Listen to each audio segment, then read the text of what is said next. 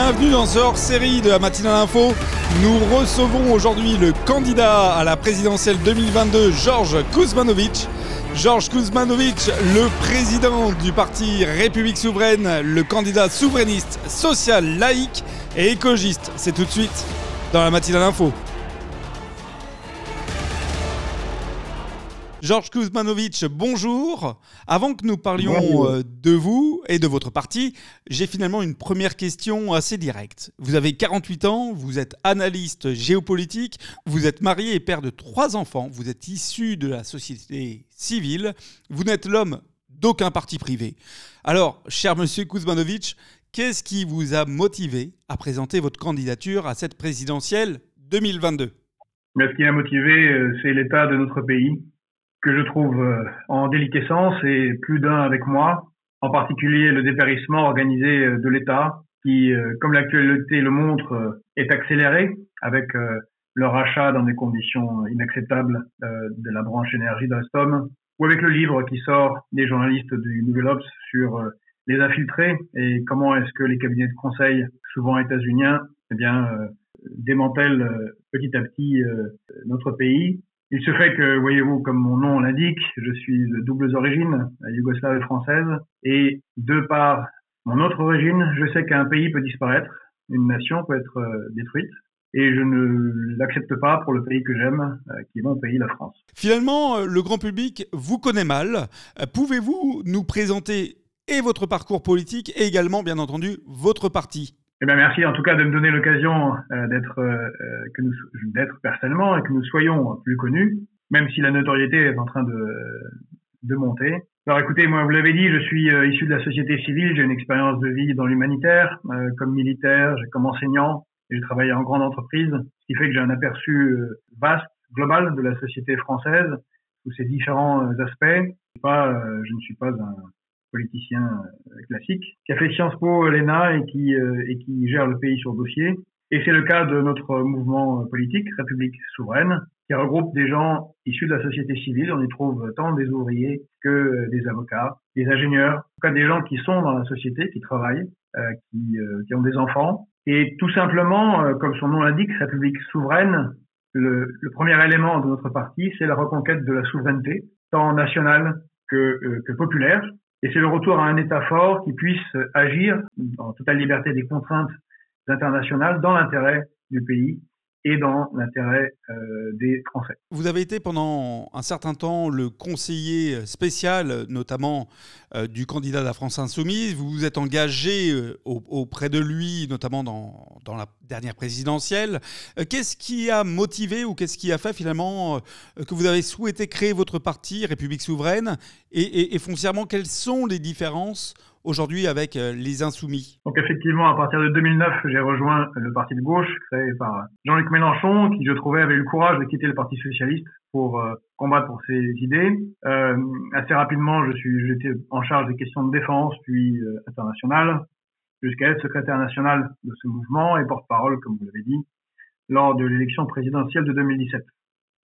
Et vous l'aurez sûrement noté, la, campagne présidentielle de 2017 de M. Mélenchon avait beaucoup d'accent euh, souverainiste, il appelle ça l'indépendantisme, mais souverainiste au point que nous avions publié le programme défense et international dans la revue de la défense nationale, euh, la RDN. Et eh bien c'est un peu ça qui, qui, est parti de son programme. Comme il l'écrivait lui-même dans son programme en 2017, dans l'introduction, tout le reste du programme est bel et bon, mais pour pouvoir l'appliquer, il faut avoir, faut être indépendant. D'où l'idée du plan A, plan B pour l'Union européenne, c'est-à-dire résumé par cette Europe, on la change ou on la quitte, eh bien, euh, maintenant, c'est devenu le plan A et le plan A prime euh, pour les insoumis. Donc, cette Europe, euh, on, on, discute son changement et puis A prime, ben, on continuera à, essayer de la changer de l'intérieur, qui est l'impuissance de la gauche depuis le début de la création de l'Union européenne et qui fait qu'elle se retrouve là où elle est actuellement, c'est-à-dire à moins de 25% des intentions de, vote, toute la gauche cumulée. Bon, ça c'est la raison principale, donc une attitude ferme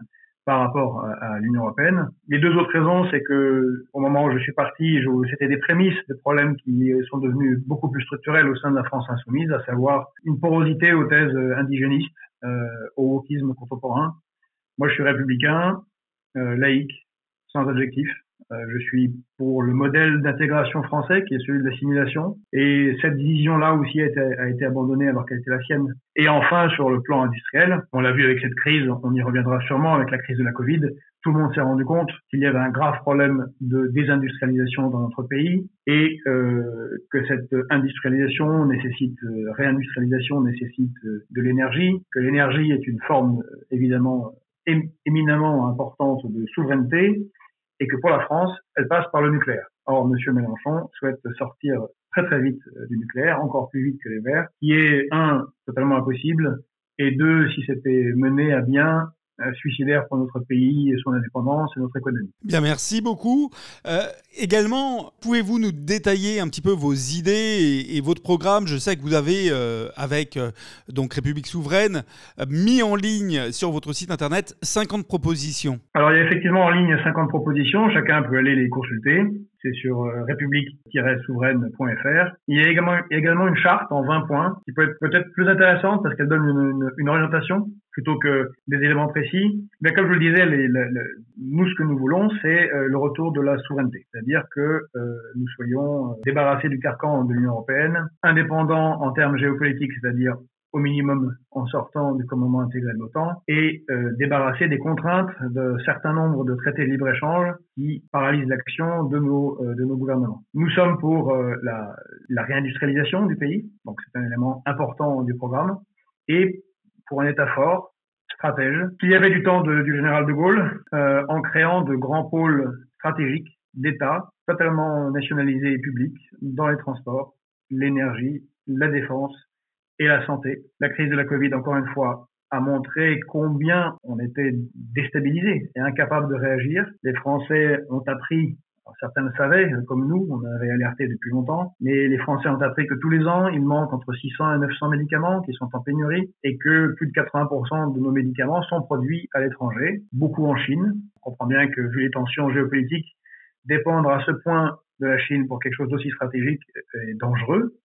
Euh, et donc, il faut relocaliser. Donc, ça, c'est le cœur, cœur de notre, de notre programme en création d'un monopole d'État tel qu'il est proposé par M. Jean-Marc Jancovici sur, euh, sur euh, l'énergie, une sorte de EDF, Énergie de France, qui ne dépendent pas des marchés, qui sont entièrement nationales et qui permettent euh, de soutenir euh, nos industriels, ainsi que de relancer le ferroviaire en France sur le modèle suisse, c'est-à-dire que par rouvrir des gares, désenclaver les régions, faire rouler des trains partout c'est possible. Désenclaver les régions euh, amène à un autre point important de notre programme, qui est l'égalité des territoires. Il y a malheureusement tant sur le territoire métropolitain que sur les territoires d'outre-mer que nous appelons la France-Monde, des égalités structurelles grave, tant dans les infrastructures que dans les transports, que dans l'accès aux soins, que dans l'accès au travail. On a des régions euh, de France qui sont euh, coupées de tout, coupées de transport, coupées de coupées des hôpitaux, coupées des services publics, coupées du travail. Tout ça doit, doit cesser. Donc voilà les grands axes euh, de notre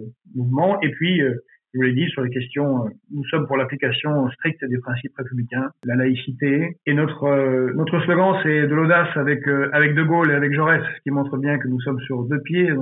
la qualification, le qualificatif de gauche ou de droite ne nous intéresse pas beaucoup. Ce qui nous intéresse, c'est la France et, les solutions pour les Français. Et c'est pour ça qu'on a ce slogan, car euh, ce sont deux grandes figures qui, ont fait la France. Et c'est un petit peu euh, ce qui s'est passé avec le Conseil national de la résistance, où, où nous plongeons nos racines. Période après la Deuxième Guerre mondiale où les gaullistes et euh, les communistes étaient alliés et qui ont fait un des grands moments de la France, de l'après-guerre, c'est-à-dire la défense de la patrie, l'indépendance, une certaine vision de la grandeur de notre pays, ça c'est De Gaulle, plus l'industrialisation qui amène à Ariane, à Concorde, au TGV, au nucléaire, une, nation d'ingénieurs, une nation de, gens qui font, euh, et aussi les services publics avec euh, ce système de solidarité unique au monde qui nous a permis d'avoir pendant des décennies le meilleur système de soins et le meilleur système éducatif qui maintenant... Euh, eh bien merci beaucoup. Alors Monsieur Kuzmanovic, nos chroniqueurs souhaitent justement vous poser des questions sur vos, votre programme et vos 50 propositions.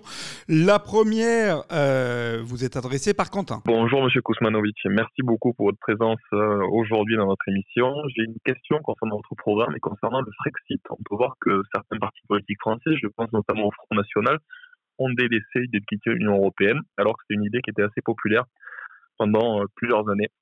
on peut voir qu'aujourd'hui, l'idée du Frexit est essentiellement menée sur la scène politique française par des petits candidats. Je pense notamment à Florent Philippot, à M. Asselineau persistez-vous et signez-vous dans votre volonté que la France quitte l'Union européenne merci pour votre, pour votre question. Donc je vous disais tout à l'heure qu'une des raisons, la raison principale qui ont fait que j'ai quitté euh, la France insoumise, qui avait fait 20% et qui avait mis en place ce programme auquel j'avais très largement participé évidemment, du plan A, plan B en Europe, avait été très populaire et très populaire justement auprès des milieux populaires. D'ailleurs, il n'y a pas longtemps, nous avons fait un sondage euh, IFOP sur toute une série de questions relatives à notre programme. Et euh, on y a inséré une question de but en blanc, sans préparation, sans, sans explication, qui était êtes-vous pour la sortie de l'Union européenne?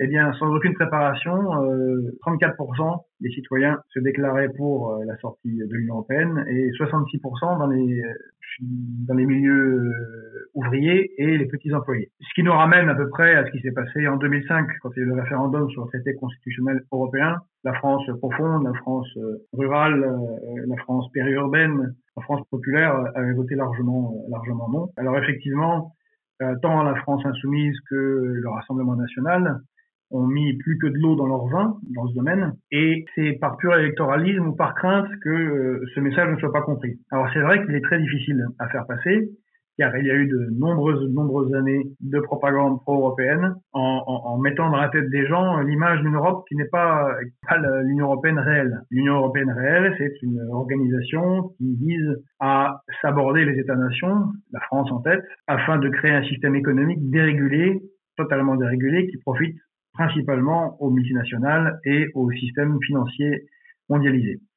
Euh, c'est ça l'Union européenne. Et malheureusement, les gens ont une vision d'une Union européenne qui est euh, quelque chose de positif, euh, de, ce qui est très très bien d'ailleurs, de réunion, de collaboration entre, entre différents pays européens. Alors nous, on n'utilise pas le terme Frexit, ni la méthode nécessairement du Frexit, pour la bonne et simple raison que on ne voit pas pourquoi il faudrait se cantonner à un seul moyen pour se libérer de cette entrave-là et que le Frexit n'est qu'un moyen parmi d'autres défendu par M. Asselineau. On a vu en Grande-Bretagne que le Brexit c'était assez euh, compliqué à mettre en œuvre alors que c'est une île et alors que la Grande-Bretagne avait encore son indépendance euh, monétaire, sa souveraineté monétaire. Euh, il y a d'autres moyens de, de, sortir de cette Union européenne-là. En tout cas, nous, c'est dans notre programme. Et pour avoir les moyens de le faire et pour pouvoir avoir la légitimité, nous, ce qu'on se propose, c'est de faire un référendum contre respecter les décisions du peuple, euh, contrairement à ce qui a été fait en 2008 par rapport au traité constitutionnel européen, un, référendum où euh, les Français se décideront à ou pas à sortir euh, de l'Union européenne. Ce qui ne veut pas dire qu'on ne nourrait pas de partenariats bilatéraux ou multilatéraux au niveau européen, mais euh, ce sera des partenariats différents et on pourra imaginer même la construction d'une Europe, mais comme le disait le général de Gaulle, une Europe des nations et une Europe euh, des États libres et pas, et pas euh, ce que l'on connaît aujourd'hui. Eh bien, merci beaucoup. Alors, désormais, c'est à Hugues de vous poser une question. Merci Alexis, merci Monsieur Kuzmanovic et bienvenue encore dans cette matinale. Euh, merci aussi de, de faire vivre cette démocratie parce que justement, le débat est important. Euh, moi, ce que je voulais vous, comment, j'aurais voulu donc attirer votre, attention donc sur le, comment le, point suivant. Je résume vos propositions. Vous ne serez pas surpris si je vous dis que vous êtes l'homme de l'investissement, parce que vous voulez investir. Voilà. Donc, par exemple, vous voulez investir. Je le dis pour nos auditeurs, hein, pour qu'on ait vraiment ça en tête. Euh, c'est pas une critique que je fais. Hein, je, reprends vos propositions. Vous voulez investir davantage dans le numérique. Vous voulez investir dans la recherche vous voulez euh, renforcer l'industrie pharmaceutique, vous voulez anticiper donc les, les, les, effets du changement climatique, comme vous l'avez dit à l'instant. Euh, plus spécifiquement, vous voulez augmenter le SMIC pour le placer à, à 1500 euros. Vous voulez aussi augmenter les salaires des professeurs donc de 25% et vous voulez reconstruire les logements défaillants et augmenter les lignes ferroviaires que vous qualifiez de Bon, il y a aussi d'autres mesures, mais là, je me limite juste à cela pour faire, court, pour laisser un débat avec nos auditeurs. Euh, la question que je, je, voulais vous poser, monsieur, c'est euh, comment réaliser tous ces investissements, ou autrement dit, comment sortir l'argent, sachant que nous traînons une dette de 2800 milliards d'euros et que nous sommes le premier pays européen en matière d'impôt sur le capital, plus de 40%. Voilà. Et pour reprendre la phrase des opposants avec le président, donc en l'occurrence la droite euh, dite LR, hein, qui accuse Emmanuel Macron d'avoir, je cite, cramé la caisse. Voilà. Donc, comment est-ce qu'on peut investir, sachant que le pays n'est pas au mieux économiquement, étant donné qu'il est comme vous l'avez dit justement. Voilà, c'est ma question. Bon, c'est une question euh, centrale. Et pour moi, c'est la question, euh, c'est sûrement la question principale. J'en suis heureux. Merci beaucoup. Que diriez-vous euh, des États-Unis? Est-ce que c'est un pays fait de socialistes dispendieux?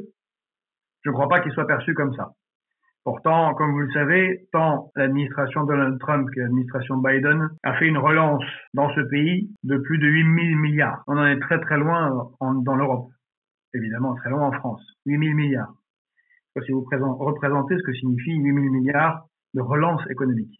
À une autre époque, et je prends à dessein l'exemple des États-Unis, à une autre époque, alors que le pays était en crise, de nombreuses entreprises étaient ruinées suite euh, à la crise de 1929, c'est Roosevelt qui relance l'économie euh, des États-Unis par la dépense publique et par un système d'imposition qui continuera, euh, qui perdurera jusqu'à Jimmy Carter, donc jusqu'au début du néolibéralisme aux États-Unis avec Reagan, c'est-à-dire sur plus de 40 ans, avec une, une imposition euh, maximum de 92% sur le revenu. Ce n'est pas un pays bolchevique. Bien. Alors, on voit toujours les choses au niveau du coût. Donc, vous allez investir dans le numérique, c'est un coût. Vous allez investir dans la recherche, c'est un coût. L'industrie pharmaceutique, c'est un coût. Euh, résister au climat, c'est un coût. Le SMIC est un coût, et ainsi de suite. Bien évidemment que tout ça sont des coûts, et c'est l'argument principal qui est utilisé par ceux qui mènent la France depuis 40 ans, qui est répété par leurs éditorialistes, c'est celui de la dette, à en devenir une litanie. Mais comment vous allez faire avec une telle dette? Vous constaterez que ceux qui nous gouvernent depuis 30 ou 40 ans n'ont fait justement qu'augmenter la dette et que leur théorie selon laquelle il y aurait moins de dépenses publiques et moins de services publics devrait réduire la dette, et bien ça ne se réduit pas du tout. C'est plutôt l'inverse. Le fait est que quand vous relancez l'économie, vous créez de la richesse. Je m'explique. Réindustrialiser, c'est un coût, évidemment, immédiat. Que d'ailleurs, on ne peut pas faire dans le cadre de cette Union européenne-là, à cause des, critères de Maastricht qui empêchent euh, des investissements euh, massifs. Mais une fois que vous avez réalisé cette, euh, cette partie des investissements, ce sont des gens qui travaillent. Donc vous avez moins de chômeurs, vous avez des gens qui créent euh, de la richesse, richesse que vous n'achetez et des biens, des produits que vous n'achetez pas à, l'étranger. Si vous produisez, par exemple, prenons les médicaments en France, si vous en produisez plus en France, eh bien, vous luttez contre la, le déséquilibre de la balance de la balance commerciale. Voire, vous pouvez vous-même vendre ces produits comme le fait l'Allemagne et ou l'Italie d'ailleurs, et avoir une balance commerciale extérieure positive. Car là où nous avons été emmenés, et c'est un, je ne vois pas comment on peut considérer ça autrement que comme un échec profond, nous en sommes, euh, c'est sorti au début du mois, le 7 du mois, de février, le chiffre de la balance commerciale extérieure. Il est de 85 milliards d'euros, en augmentation fulgurante. L'année d'avant, en 2020, il était à 77 milliards. Et les projections des économistes tant euh, de gauche que de droite, je prends les économistes des échos ou les économistes des économistes atterrés, euh, nous euh, la prévoient à 95 milliards l'année prochaine. Donc on, ça ne fait que augmenter. Ça n'est pas tenable. Ça aussi c'est un coût. C'est un coût colossal. C'est-à-dire que tout ce qu'on produit, de plus en plus de choses que l'on pourrait produire, on l'achète à l'étranger. C'est pas possible. On imagine, vous imaginez qu'un c'est comme si vous gagnez 2000 euros par mois et que vos dépenses étaient de 4000 euros tous les mois. Ça ne marche pas. Prenons rien que la filière bois, qui a été beaucoup étudiée euh, ces derniers temps. Nous nous transformons, la France, notre pays, se transforme en pays du tiers-monde, au sens où nous vendons la ressource première, le bois, donc, pas cher, en particulier la Chine, qui elle protège ses forêts, elle fait des réserves stratégiques, et nous renvoie des produits manufacturés, car les usines ont été, ont été installées là-bas, tant par des Chinois que par des industriels français, qui ont trouvé les moyens de maximiser leurs revenus. Quelle est la conséquence? Eh bien, quand vous vendez à 100 du bois, eh bien, le coût du bois manufacturé est à 700. Donc, vous aggravez votre balance commerciale de 600. Et en plus, vous avez perdu des emplois, donc des gens qui ne travaillent pas, qui sont à la charge de la, de la collectivité, qui ne cotisent pas pour les retraites, et vous perdez le savoir-faire, vous perdez les compétences c'est là qu'est est, le coût principal et le, désastre pour notre pays. Donc, évidemment qu'il faut investir. Et dans tout ce que vous avez dit, le numérique sera producteur de richesse. La recherche est toujours productrice de richesse. C'est pas sur le moment. Il faut parfois passer 5, 6 ans. Mais après, vous avez des effets extrêmement positifs. Euh, l'industrie pharmaceutique, bien évidemment. D'autant plus que nous remboursons la plupart des médicaments. Si c'est nous qui les produisons, évidemment, vous avez une amélioration euh, du coup. D'ailleurs, pour euh, les questions de santé, vous aurez noté que nous sommes pour le passage d'une politique sanitaire exclusivement de soins, ce qui est la manière dont est organisée la santé en France, à une politique de prévention, s'inspirant des modèles des pays nordiques, où la part du PIB dans la santé est de 7 à 9%. Chez nous, c'est 11, 12. Et aux États-Unis, c'est 14, 15, 16, 17. Et aux États-Unis, c'est entièrement privatisé. Donc, ça fait bien évidemment des économies qui permettent d'investir dans l'industrie pharmaceutique. Vous avez parlé, on parle toujours du, taux d'imposition dans notre pays. On compare des choses qui sont absolument incomparables et on ne regarde pas les avantages de cette imposition. Mais vous aurez noté que l'imposition sur, euh, en particulier sur les actions, a été largement euh, baissée par M. Emmanuel Macron et qu'il s'ensuit quoi Eh bien que nous avons chaque année un record absolu euh, du CAC 40 euh, en termes d'augmentation de, des bénéfices. La fortune des 500 Français les plus riches sur ces deux dernières années a été doublée. Sur 10 ans, elle a été multipliée par 7. Vous avez vu les chiffres euh, donnés par Challenge.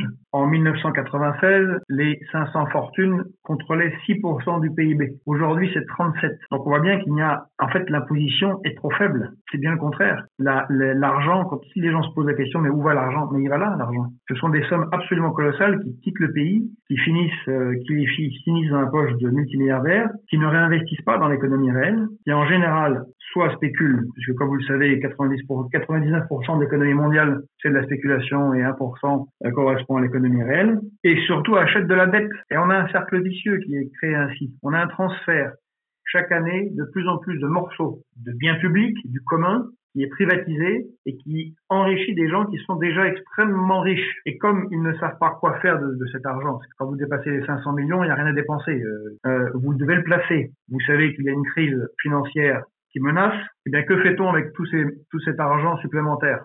Vous achetez de la dette souveraine, même à taux négatif, car vous êtes garanti que vous, euh, je parle des super riches, euh, vous ne perdez pas l'argent. Donc la dette est surtout utile à, à ces euh, multi-milliardaires.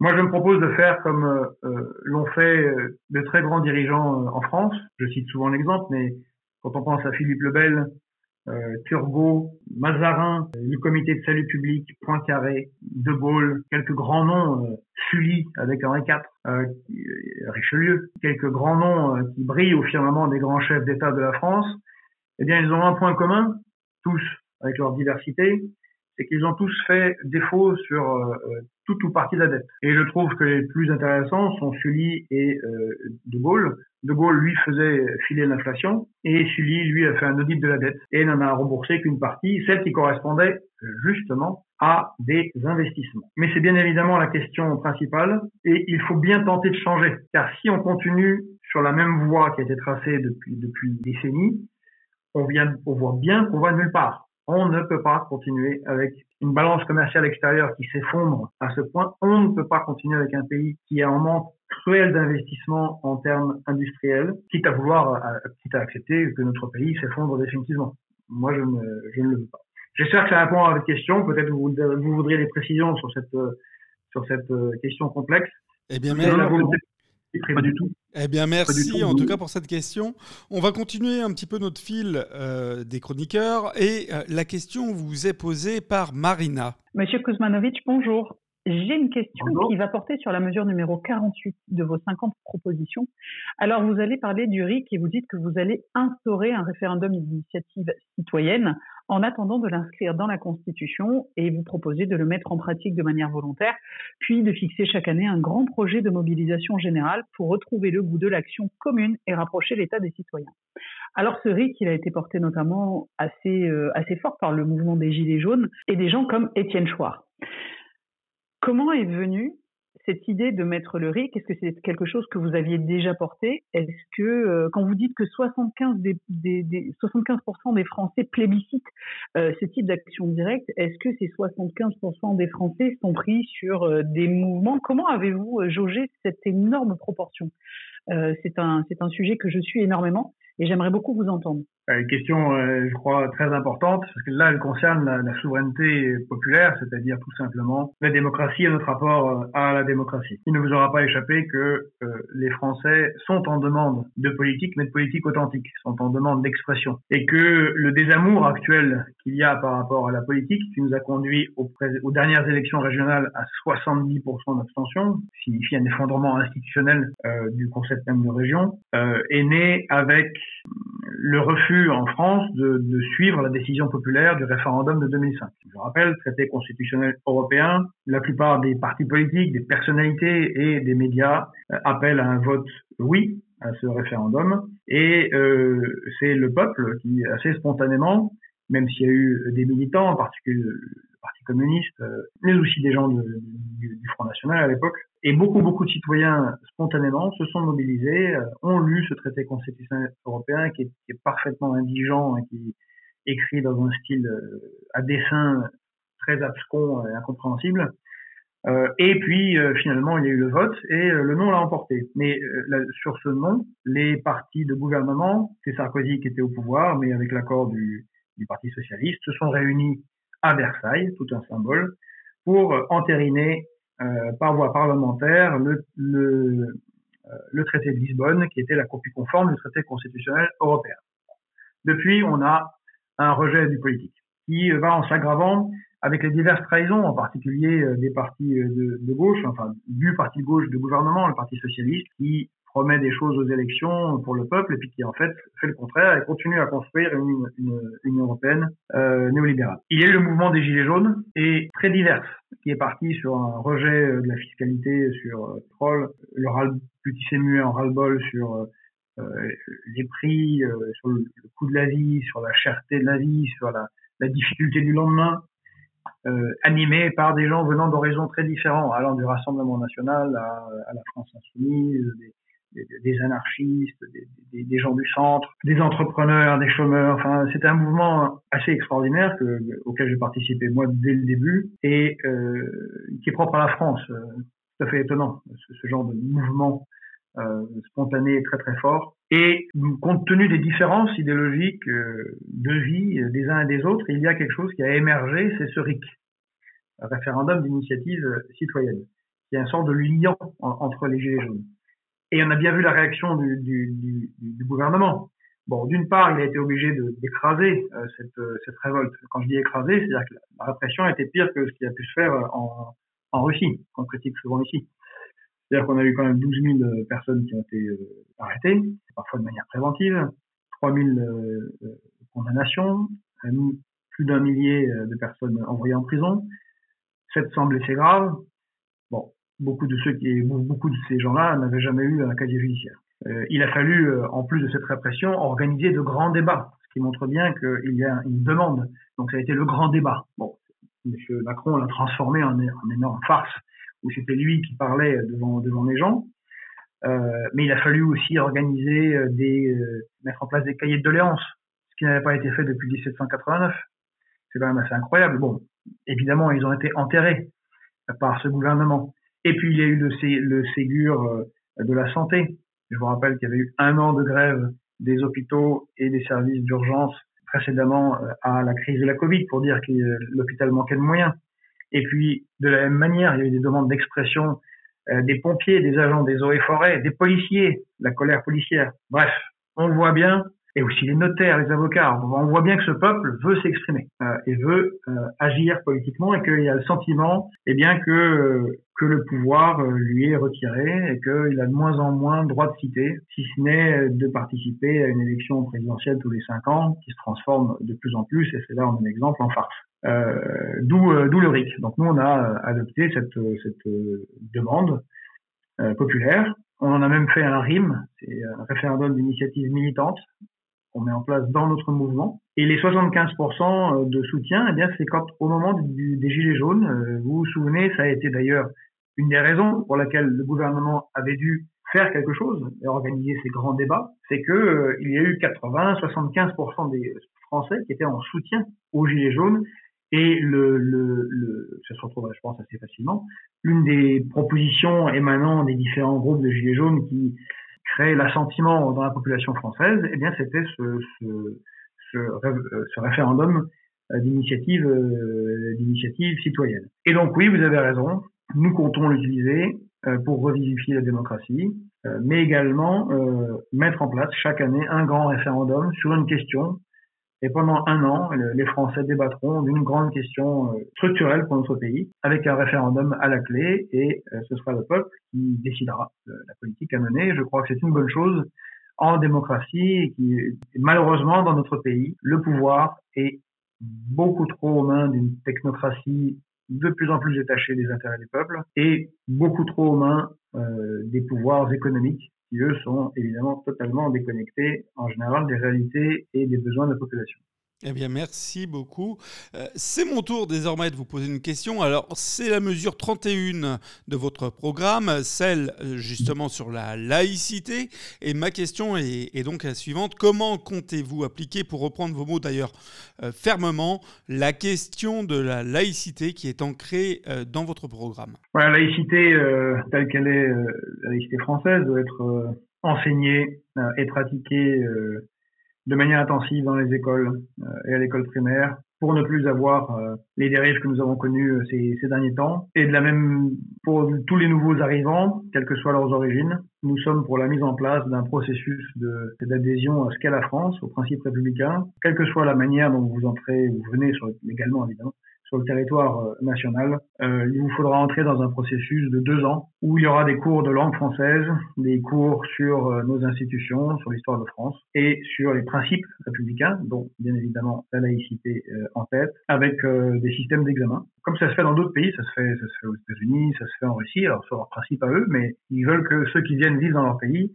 adhèrent à leur pays. Ça semble à ce qu'est leur pays, à ce que représente leur pays, ça semble assez assez logique. Donc ça serait c'est c'est de cela dont il dont il s'agit et euh, refuser toute toute pratique opposée à, à la laïcité. Et pour le coup, en ce qui concerne un certain nombre de euh, d'imams islamistes, on ne peut pas les accepter et on appliquera la même chose qui était appliquée euh, aux réfractaires catholiques, c'est-à-dire que les religieux qui ne veulent pas accepter les principes républicains doivent aller prêcher ailleurs. Bien, merci pour cette réponse.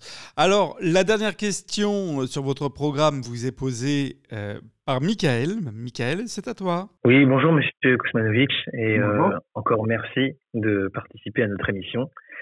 Euh, j'ai également lu attentivement vos, vos, propositions, vos 50 propositions phares, et j'ai été, je me suis arrêté sur l'une de vos propositions qui est celle de la restauration d'un service national.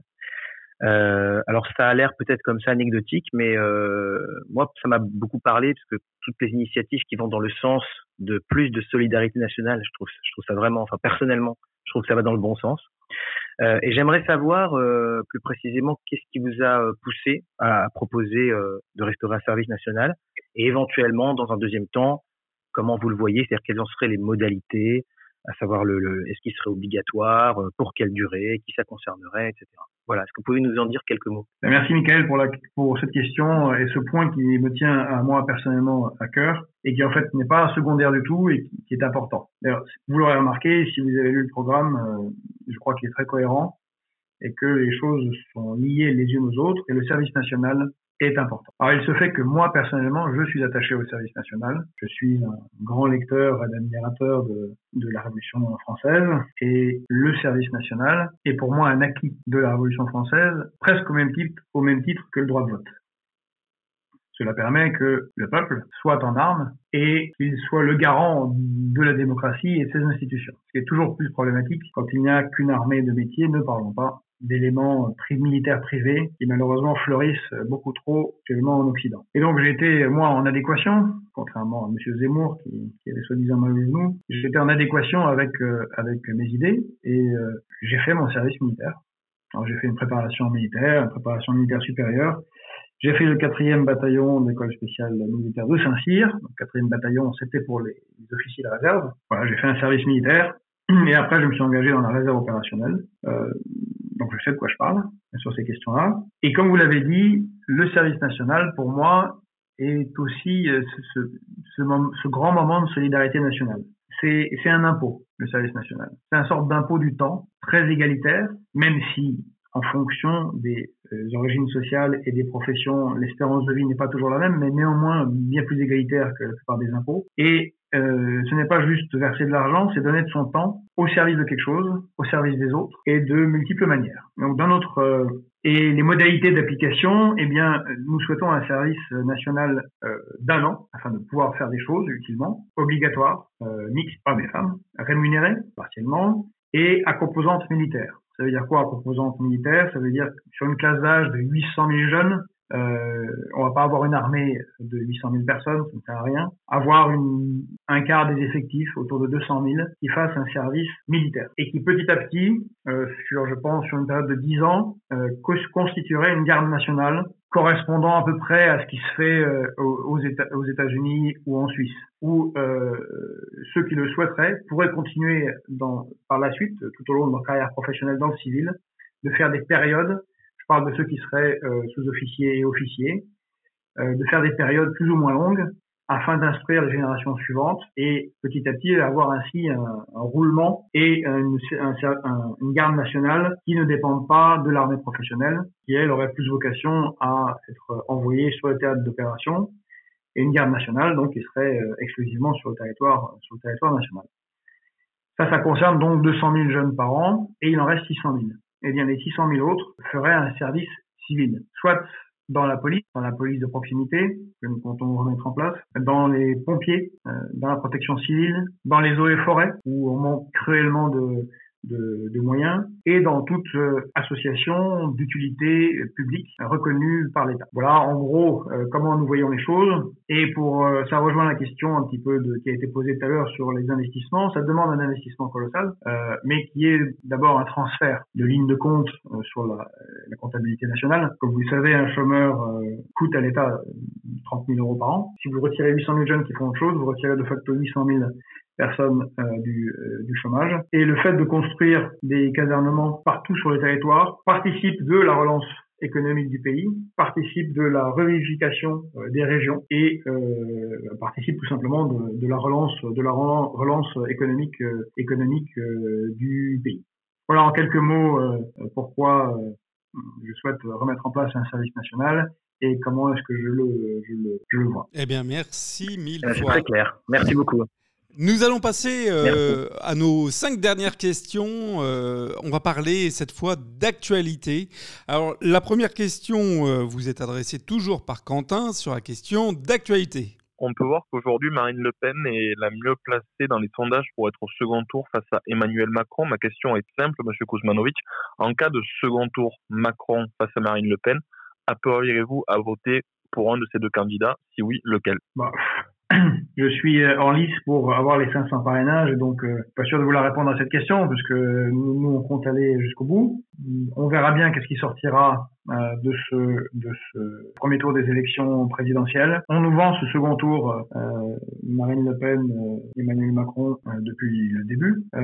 moi, je m'étais déjà exprimé quand j'étais porte-parole de la de la France insoumise. Ben, je pense être le seul, je suis même sûr que je suis le seul à l'avoir fait. Vous pouvez retrouver ça dans le Huffington Post. j'avais appelé à voter blanc et j'avais appelé, c'est intitulé cet article des causes et des conséquences. Et donc, je me suis bien évidemment opposé au régime des castors qui défendent euh, soi-disant la République, car euh, c'est bien les politiques menées par Emmanuel Macron, qui ne sont que l'exacerbation de ce qui a été fait depuis 30 euh, ou 40 ans, qui font le lit des populistes d'extrême droite, au point de mettre en danger notre pays, en cassant le travail dans notre pays, en, détruisant les services publics, en appauvrissant notre, notre pays. Il crée évidemment une colère légitime, populaire, qui s'exprime dans des votes de rupture avec le système, entre autres celui de Marine Le Pen. Et pourquoi ne pas soutenir euh, Marine Le Pen Non pas parce qu'elle serait fasciste ou je ne sais quoi, c'est juste que le programme n'est pas sérieux. Le programme est très très très faible sur tout ce qui concerne l'économie. On a bien vu un, glissement, un recentrage, comme on dit, de sa politique, et en particulier de sa politique économique, afin de se mettre en position d'éventuellement faire des accords politiques avec la droite libérale. Et au vu du programme économique, qui pour moi est quand même central et important, de Madame Le Pen, eh bien, je, je ne vois rien qui ne puisse pas être proposé par euh, par euh, par le Medef, qui euh, parle du sommet du Medef, hein, pas l'ensemble des, patrons, qui tape, qui toquera à la porte de Madeleine Le Pen si d'aventure elle est élue et lui proposera un programme économique qui sera très très libéral. Donc bah, je, si si on a un deuxième tour, Marine Le Pen et Monsieur Macron, j'appellerai à voter blanc. Eh bien, merci pour cette transparence. La question suivante d'actualité, interrogée par euh, Hugues. Ah, bah, écoutez, merci en tout cas et, pour cette prise de parole. Alors, euh, moi, je vais vous interroger sur quelque chose qui fait, euh, qui occupe le débat de la présidentielle. Alors, peut-être pas encore très voyant, mais ça va s'affirmer dans les prochains débats. Ça concerne l'impôt sur les successions, dit droit de succession. Voilà. Alors, il faut savoir que l'OCDE préconise de les alourdir davantage. Même chanson de la part du Conseil d'analyse économique, qui dit qu'il faut effectivement une vraie économie repose sur une taxation très forte des droits de succession. Euh, les droites, qu'elles soient droites zémouriennes, droite euh, Marine Le Pen, droite Pécresse, euh, dit non pas du tout, il faut libérer ces droits de succession. Et notre gouvernement actuel, lui, il est en train d'imaginer une solution comme quoi une transmission simplifiée dans des entreprises devrait être facilitée. Alors, vous, Monsieur Kevinovic, vous, président, que faites-vous de cette possibilité de donner actuellement 150 000 euros tous les 15 ans? Est-ce que vous donneriez plus ou moins, ou est-ce que vous laisseriez les choses inchangées comme elles sont actuellement? Bon, euh, je suis au courant évidemment de, des données que vous avez euh, présentées et euh, il faut bien se rendre compte que je ne suis, enfin, je suis pas du tout surpris que l'OCDE propose d'alourdir l'impôt sur les successions. Vous auriez pu citer Warren Buffett également. Ouais, mais j'ai pas osé. Bah si, Warren Buffett est, est, un des grands financiers pour le coup de notre, de notre époque il est maintenant un peu âgé. Il est le patron d'un fonds de pension qu'il a créé qui s'appelle Berkshire Hathaway euh, et qui euh, il est une des euh, cinq plus grandes fortunes du monde, euh, parfois cinquième, parfois sixième, parfois premier. Et lui a non seulement déclaré, mais mis en place et milite auprès d'autres multimilliardaires pour avoir une taxation à 99% sur les droits de succession. Il a dit clairement, ses, ses enfants auront un million et rien d'autre. Tout le reste ira en charité, en organisation non gouvernementale et en différentes, euh, différents investissements euh, sociaux.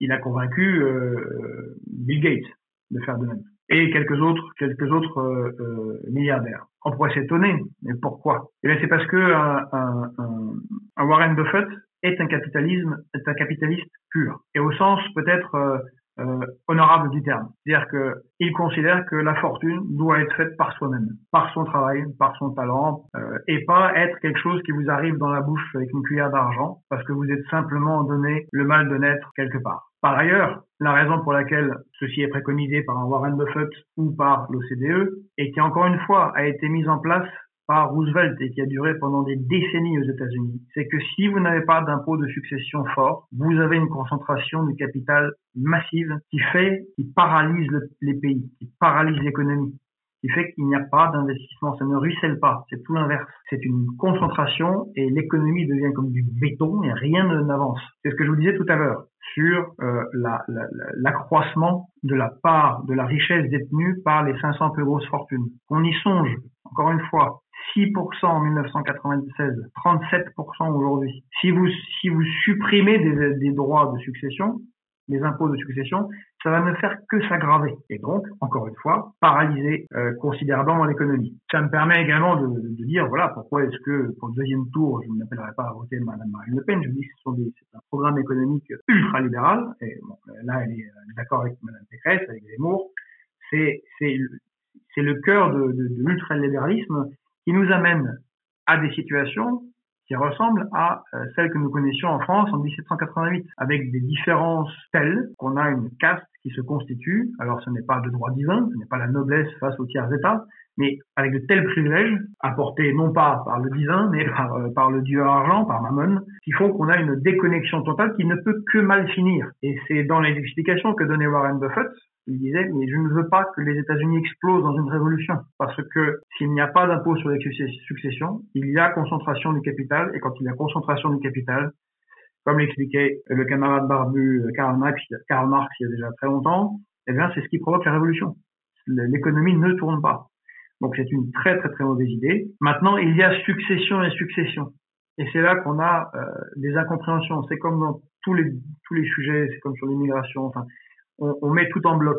Quand vous parlez de taxation sur les successions, il y a énormément de Français moyens qui sont agacés. Et ça, je les comprends. Et là-dessus, il faut réduire peut-être euh, l'impôt sur les successions.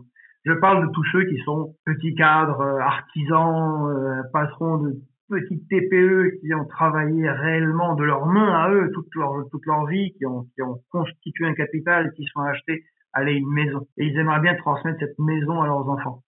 Bah, ça, c'est quelque chose sur lequel on peut baisser la taxation, euh, l'impôt sur les successions, parce que c'est pas quelque chose qui nuit à l'ensemble de la société. Par contre, la transmission des entreprises, là, c'est autre chose. C'est euh, tout à fait catastrophique. Surtout là, il ne devrait pas y avoir très difficile euh, succession. On peut pas. en plus, vous pouvez tomber sur des imbéciles. Vous voyez bien ce qui s'est passé avec euh, l'Empire Lagardère. C'est un grand malheur que tout soit hérité par son fils qui, euh, visiblement, n'avait pas les compétences pour gérer, tout ça. Donc, je suis pour une, comme dans d'autres domaines, une imposition sur les successions qui soit, qui évolue en fonction du volume de la succession. Plusieurs assiettes.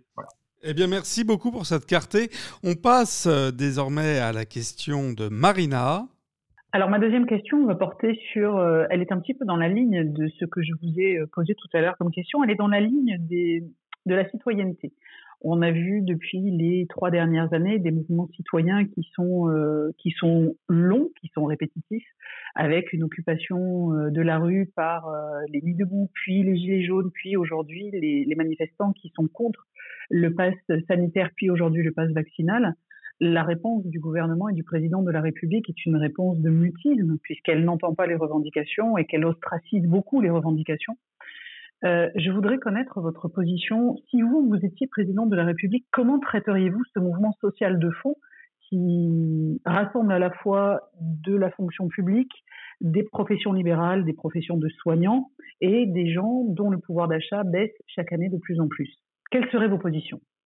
Merci pour ces questions. Comme, comme je le disais tout à l'heure, je crois qu'il y a une demande d'expression du peuple de, de France, euh, tant de manière générale en tant que citoyen que, que professionnellement.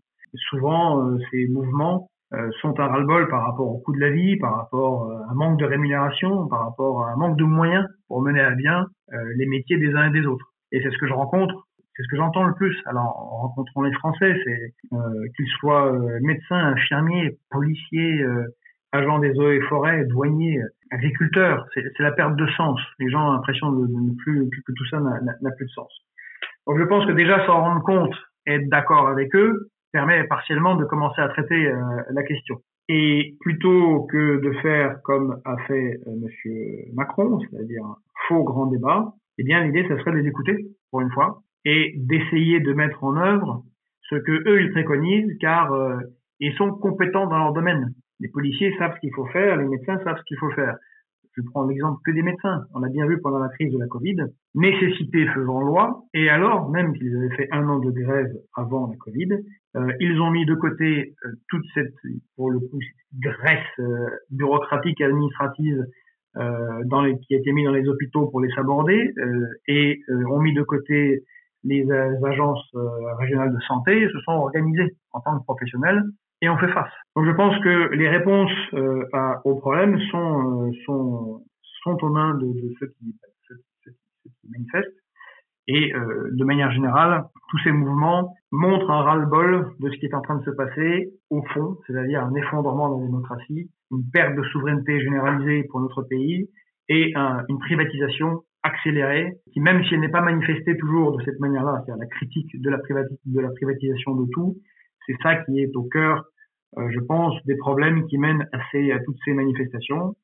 Et donc, euh, je pense que le programme que nous défendons répond en grande partie euh, aux attentes, mais il faudrait encore une fois débattre, discuter et mettre en place des politiques publiques en écoutant, en écoutant les, les recommandations euh, et les préconisations du peuple. Merci beaucoup.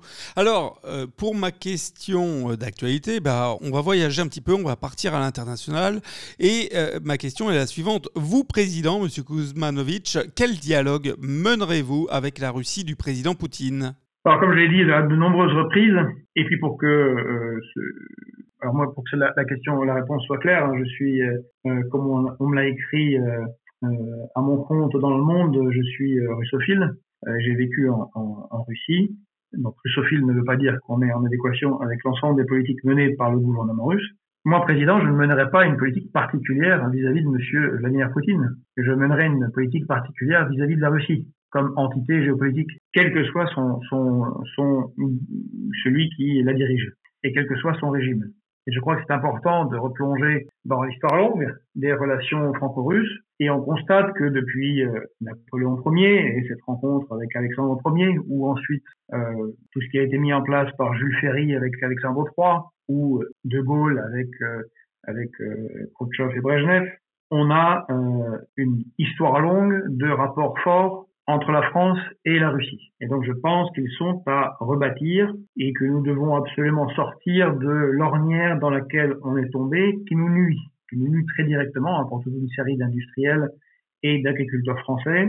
Je pense aux sanctions qui ont, été, qui ont été mises en place.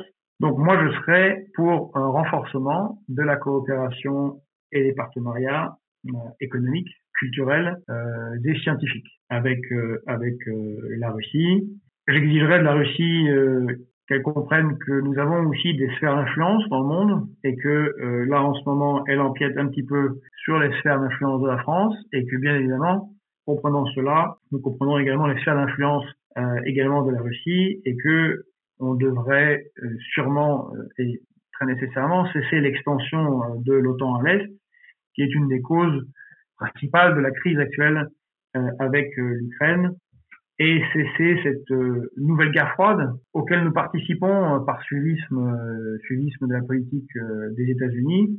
Je pense à l'installation des batteries antimissiles qui a été décidée au sommet de Chicago du 20 mai 2012, euh, sommet des chefs d'État de l'OTAN, euh, qui a de facto créé une relance de la course aux armements et qui est, qui est aussi le grand point d'achoppement entre l'Occident et la Russie. Donc moi, je serais pour euh, remettre cela en cause et euh, offrir à la France une, plus forte coopération, en particulier économique, qui nous profiterait, car nous serions sûrement les premiers à le faire. D'ailleurs, c'est faux, nous ne serions pas les premiers, puisque nos, nos, nos partenaires, comme on dit, euh, allemands, eux, ne se privent pas de, de collaborer assez étroitement avec la Russie, au point de relancer Nord Stream 2, qui leur permettra de, de recevoir du gaz du gaz euh, russe. Euh, donc voilà, relance des relations internationales avec la Russie, que ce soit M. Vladimir Poutine ou quelqu'un d'autre, ça n'a aucune importance. Ce qui est important, c'est la relation géopolitique. Merci pour la clarté de votre réponse. Alors, la toute dernière question euh, de cette matinale info hors série avec vous, elle vous est posée par Michael. Oui, monsieur Kosmanovic, rebonjour. on va rester sur le sujet de l'international. Euh, donc, comme vous avez eu l'honnêteté euh, de dire que vous étiez russophile, euh, ben, je ferai de même en vous disant que moi-même, vivant une partie de ma vie, euh, une partie de mes jours en Israël, je suis israélophile. Euh, et justement, je voulais avoir un peu votre position sur ce vieux serpent de mer que sont les relations, enfin le conflit israélo-palestinien. Donc, je voulais savoir si vous aviez une position sur ce conflit, si vous aviez un, en tête un scénario à privilégier, est-ce que ça pourrait être un État binational, une partition, ou peut-être être plus créatif? Et de manière plus générale, est-ce que vous pensez que la France a encore un, rôle à jouer au Proche-Orient, et notamment sur le dialogue entre les Israéliens et les pays arabes? Eh écoutez, euh, c'est par la fin de votre question que je vais commencer.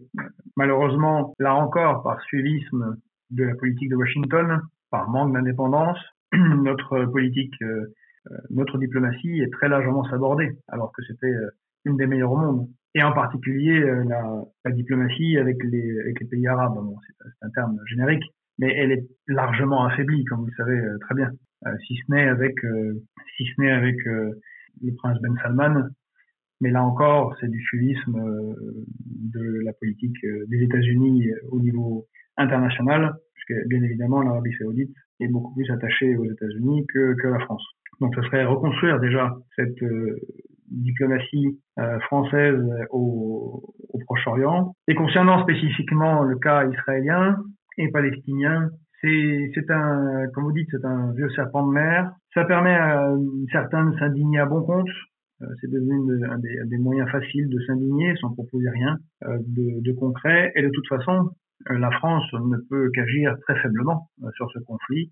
En tout cas, moi, je suis pour que les, ce soit les acteurs locaux qui, qui trouvent, euh, trouvent des solutions. Il y a la, la, effectivement la partition. Il y a les autres options que vous avez euh, que vous avez que vous avez évoquées. Malheureusement, ça semble les choses semblent très compliquées, euh, tant du côté israélien que du côté palestinien. Je regrette le temps où, revenant de mission humanitaire au Rwanda, il y avait les accords d'Oslo euh, et que les partenaires euh, de négociation d'Israël étaient justement plutôt des nationalistes socialisants euh, laïcs et que la confrontation avec des groupes, des organisations religieuses extrémistes était évidemment infiniment plus compliquée pour trouver pour trouver un jour un jour une une solution. En tout cas, je ne suis pas pour l'importation en France de, de ce conflit et son instrumentalisation politique qui n'aide en rien les populations euh, sur place. Je crois qu'évidemment le retour,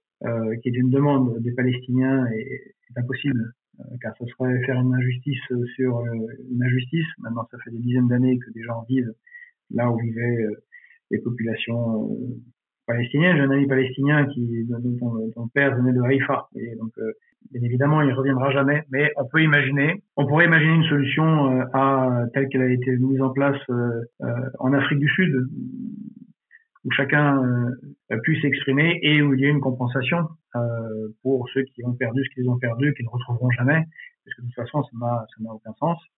Voilà. Euh, bon, j'ai pas la prétention ici de répondre à cette question que personne n'a de réponse. En tout cas, sur la question de la forme de l'État que ça devrait prendre, euh, je pense que malheureusement, on est loin d'avoir une solution euh, sur ce sujet-là. Eh bien, merci beaucoup. Alors, c'était effectivement, on, a un peu débordé, hein, pour être complètement honnête, on a un petit peu débordé sur le temps, mais c'était absolument passionnant cet échange avec vous.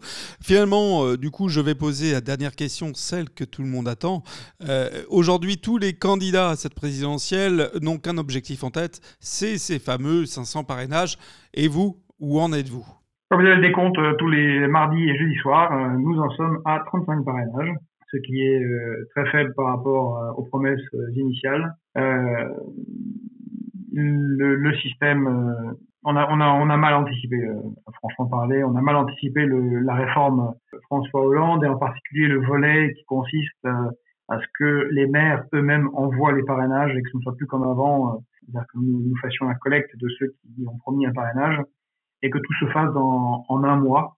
C'est un frein complet à la démocratie comme vous le savez, les parrainages sont publics, donc cela paralyse 8 maires sur 10 nous répondent à répondre à tous les candidats qui ne parraineront personne, par crainte de ne pas voir leurs projets euh, municipaux financés, par crainte de problèmes au conseil municipal, par crainte euh, de réactions négatives de leurs administrés. Euh, une démocratie, les votes doivent être anonymes. C'est pour ça qu'il y a un isoloir Bon, voilà, c'est un problème euh, central. On voit bien que des candidats, je je suis pas d'accord avec eux, hein, comme Monsieur Zemmour, ça semble en grande difficulté alors qu'il représente 14% des intentions de, de, de, vote. Que c'est pas non plus évident pour Madame Le Pen ni euh, Monsieur Mélenchon, qui ont fait 20% aux précédentes élections, euh, au point où le prince, c'est-à-dire Monsieur Macron, met en place un système où il y aurait un paquet d'élus qui viendraient au secours y compris de gros candidats euh, qui ont fait 20% aux précédentes élections, mais qui à trouver leur parrainage. Bon, on a là encore un exemple d'effondrement institutionnel de notre pays. Euh,